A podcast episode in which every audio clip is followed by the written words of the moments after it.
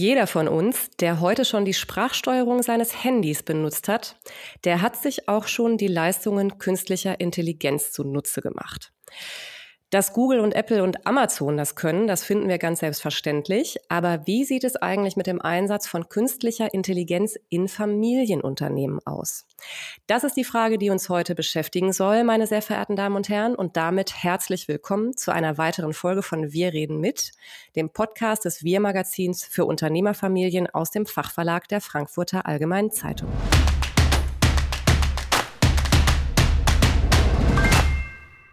Mein Name ist Sarah Bautz, ich bin Redakteurin beim Wir Magazin und ich freue mich, dass Sie uns bei dieser Folge unseres Podcastes wieder beehren.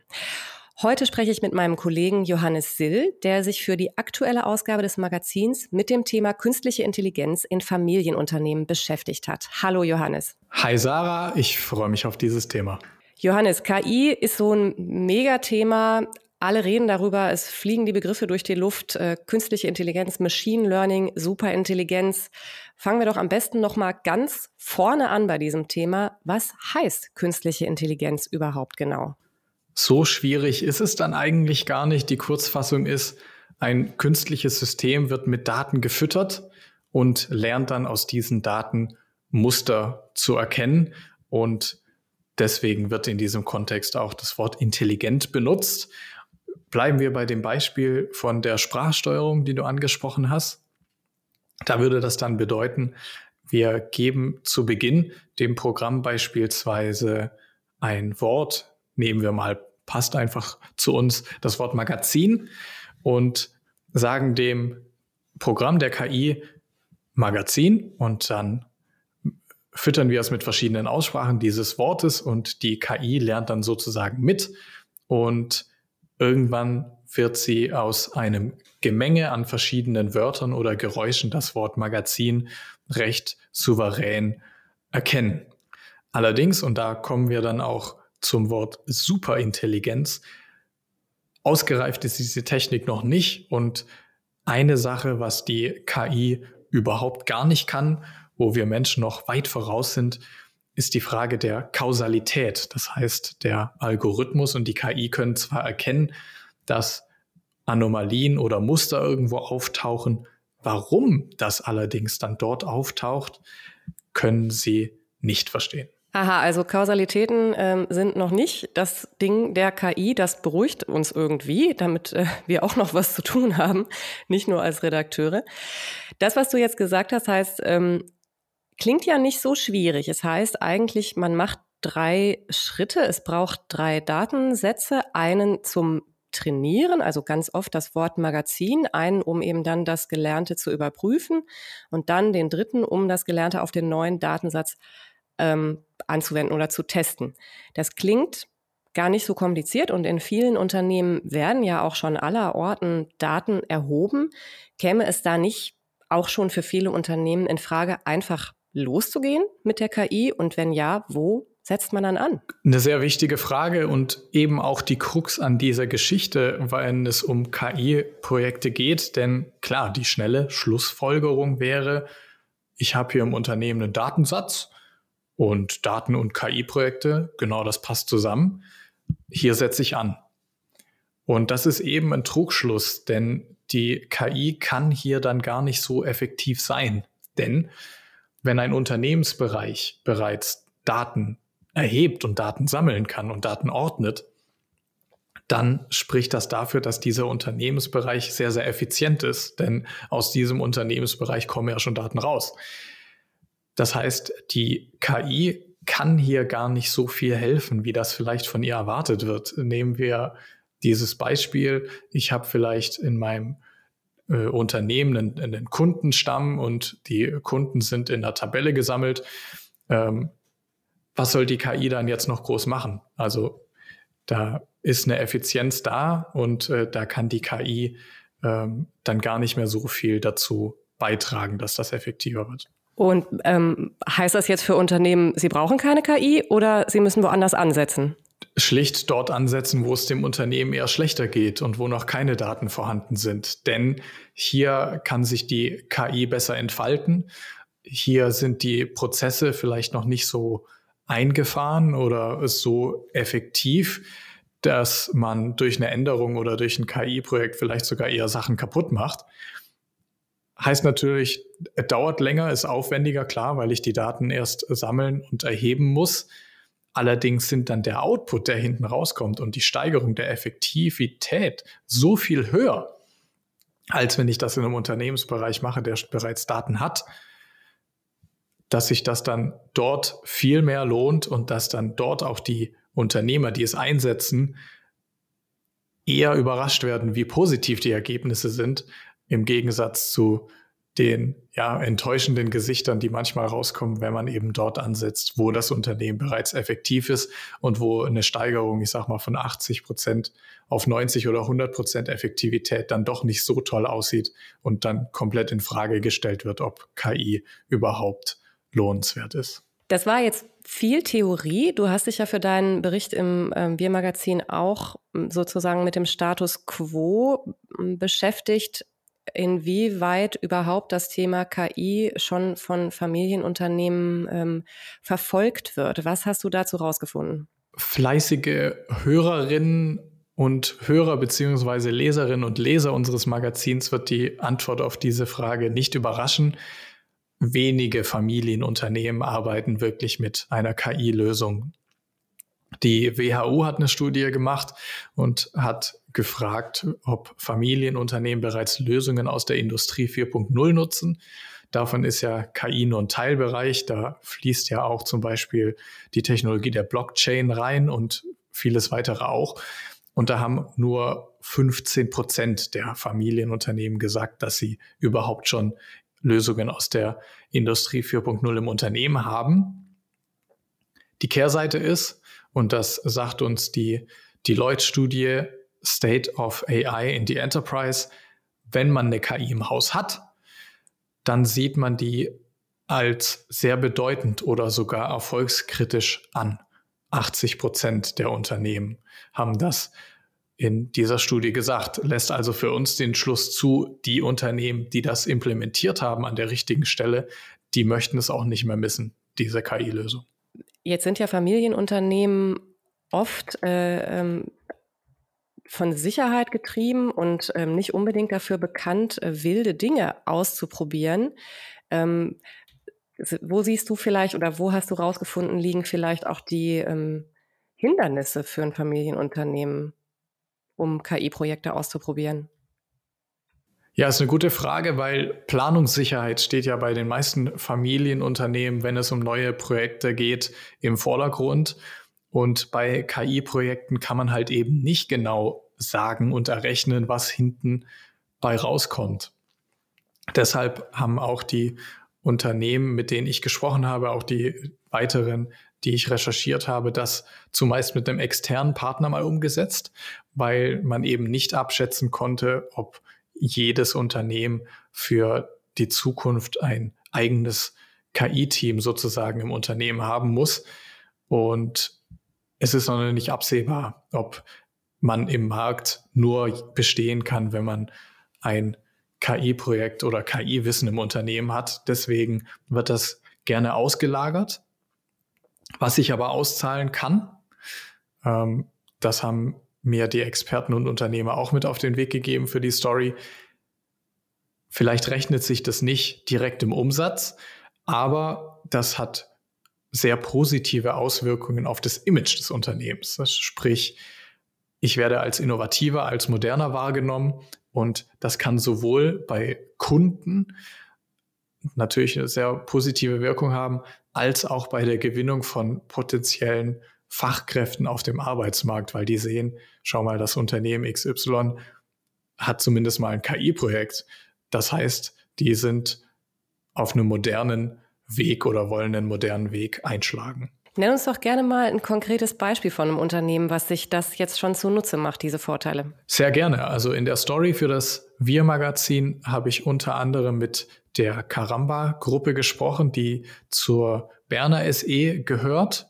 Und die Caramba, wer sie nicht kennt, die stellen unter anderem Reinigungsmittel her, die in Waschstraßen benutzt werden. Die Idee des Geschäftsführers Bernd Weiershausen war, in den Waschstraßen, die Caramba beliefert, eine KI zu implementieren, die erkennt, wie verschmutzt das jeweilige Auto ist und demnach die Dosierung des Waschmittels anpasst.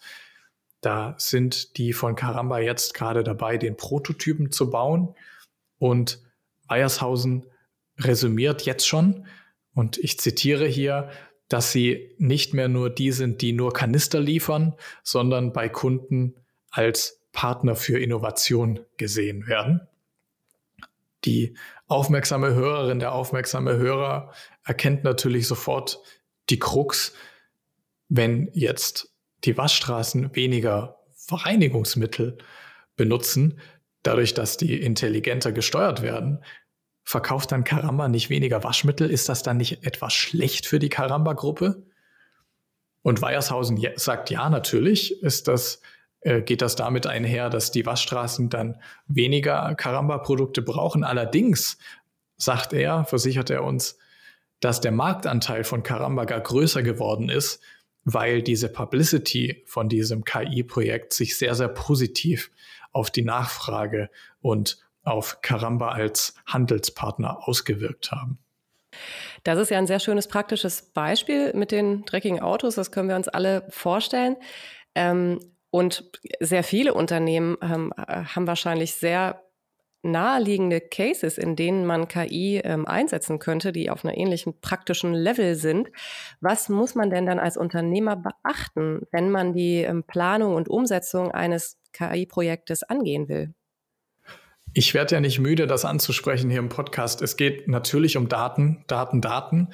Und bei dem Beispiel Karamba, so einfach sich diese Lösung anhört, so schwer ist es überhaupt, diese Daten zu sammeln und so kleinteilig ist es. Also was das für das Team von Bernd Weiershausen bedeutet hat, die mussten erstmal tausende Fotos von Autos machen und zwar von dreckigen Autos und dann von den Autos, die sauber aus der Waschstraße wieder rauskamen, um dieser KI beizubringen, so sieht Dreck aus. Ja, und, ja, und, und so sieht Schnee aus und so sieht Matsch aus und so sieht Staub aus wahrscheinlich auch, oder? Genau, also es reicht nicht mal diese Autos zu fotografieren, wenn sie in der Waschstraße sind, sondern du musst diese Autos natürlich in der Waschstraße fotografieren im Sommer. Äh, sieht der Dreck anders aus als im Herbst und natürlich Schnee und äh, im Frühling fliegen dann auch noch irgendwelche Blüten rum. Also da mussten die viermal im Jahr Fotos machen. Ähm, und das ist, das ist diese eine Herausforderung, also Daten schaffen. Und dann auf der anderen Seite auch die Frage, in welchem Unternehmensbereich, und da kommen wir auch wieder zu dem Learning von vorhin, in welchem Unternehmensbereich setze ich das denn an? Und die Familienunternehmer, die sich das vorstellen können, eine KI ins Unternehmen zu holen, wenn die auf ihre Berater zugehen, wie es ja die meisten machen, dann sollte man mit einem konkreten Case, mit einer konkreten Idee auf diese Berater zugehen. Also nicht zu sagen, hey, ich würde hier mal gerne KI im Unternehmen haben, weil das klingt irgendwie cool und hip und modern, sondern zuzugehen und sagen, dieser Unternehmensbereich soll nach vorne getrieben werden und kann hier eine KI helfen und wenn ja, wie? Ja, Stichwort Unternehmensbereich. Ähm, auch da werden ja schon heute in vielen Unternehmen an den verschiedensten Stellen Daten gesammelt. Also Daten, die die Organisation betreffen, die das Produkt betreffen, äh, den Vertrieb, was weiß ich, alle möglichen Dinge. Ähm, lohnt es sich denn, ähm, oder ist es denn möglich und lohnt es sich überhaupt, in jedem Unternehmensbereich mal eine KI-Lösung ins Auge zu fassen? Ja, ein super Punkt, den Professor Dr. Decker vom KIT mir auch mitgegeben hat. KI klingt cool irgendwie und einen Sensor in eine Maschine einzubauen, damit die Maschine meldet, wann eine Feder kaputt geht, das ist auf jeden Fall möglich und das klingt nach einem sehr einfachen Weg, die Maschine besser zu machen. Aber Professor Dr. Decker weist auch darauf hin, dass es vielleicht der Kosten- und Nutzenfaktor sich gar nicht lohnt. Denn wieso sollte ich die Maschine so intelligent machen, wenn ich auch einfach diese Feder besser designen kann. Ja, dieses äh, Thema, eine einzige Feder über Jahrzehnte irgendwie immer besser zu machen, da fühlen sich jetzt bestimmt direkt mehrere Familienunternehmen angesprochen bei. Also dieses sehr, ähm, sehr detailversessene, qualitätsorientierte, das ist ja was, was sich viele Familienunternehmen auf die Fahnen schreiben. Ähm, gleichzeitig gelten Familienunternehmen ja doch meistens eher traditionell oder traditionsbewusst, ähm, haben aber oft, oft auch aufgrund der ähm, vorhandenen Strukturen im Unternehmen relativ schnelle Entscheidungswege. Wenn einer mal beschlossen hat, das machen wir jetzt, also der, der geschäftsführende Gesellschafter äh, im Idealfall beschlossen hat, das machen wir jetzt, dann machen die das auch. Also inwiefern helfen so ähm, Eigenschaften, die man Familienunternehmen typischerweise zuschreibt, ähm, bei der Umsetzung von Projekten und wo sind sie vielleicht auch hinderlich? Hm, also ich habe selbst noch nie gehört, dass irgendjemand sich beschwert hat, dass es kurze Entscheidungswege gibt. Also das ist auf jeden Fall, egal in welchem Projekt, ein Vorteil und passt natürlich auf die Startup-Sphäre und auf KI-Projekte super. Langfristigkeit ist auch ein wichtiger Punkt, den natürlich Familienunternehmen leben. Und der passt super zu KI-Projekten und ist sogar entscheidend, denn das muss man auch wirklich dazu sagen, KI-Projekte sind zäh, KI-Projekte dauern lang und KI-Projekte funktionieren auch nicht immer gleich perfekt. Da heißt es, einen langen Atem zu beweisen. Abseits davon stehen Familienunternehmen auch für interdisziplinäres Denken, was super auch auf die KI-Teams passt, denn die kommen zumeist aus den verschiedensten Fachbereichen. Und dann ist ein Familienunternehmen ein Sparringspartner, der sehr klar strukturiert testet und ausprobieren kann. Und das hilft KI-Teams in dieser Hinsicht ebenfalls, denn KI-Projekte müssen einfach immer wieder validiert werden und man muss da mit einem wirklich klaren Gedanken ja auf diese Projekte zugehen und Familienunternehmen, die Erfahrung haben, auch in den Bereichen, in denen sie sind. Ja, das, das hilft auf jeden Fall und diese KI-Teams werden sehr davon profitieren, wenn sie mit einem Familienunternehmen zusammenarbeiten können. Letzte Frage für uns beide in diesem Rahmen. Wir reden die ganze Zeit über das Thema Lernen, ne? ähm, lernende äh, Systeme, äh, Algorithmen, die sich äh, weiterentwickeln. Ähm, wir haben aber noch gar nicht darüber gesprochen, ob vielleicht die Familienunternehmen selber auch was lernen müssen, damit das mit der KI klappt in Zukunft. Auf jeden Fall. Und zwar ist das, wenn, man auf Startup-Veranstaltungen unterwegs ist und sich die Panels anhört, dann kommt man immer auf diese gleiche Antwort.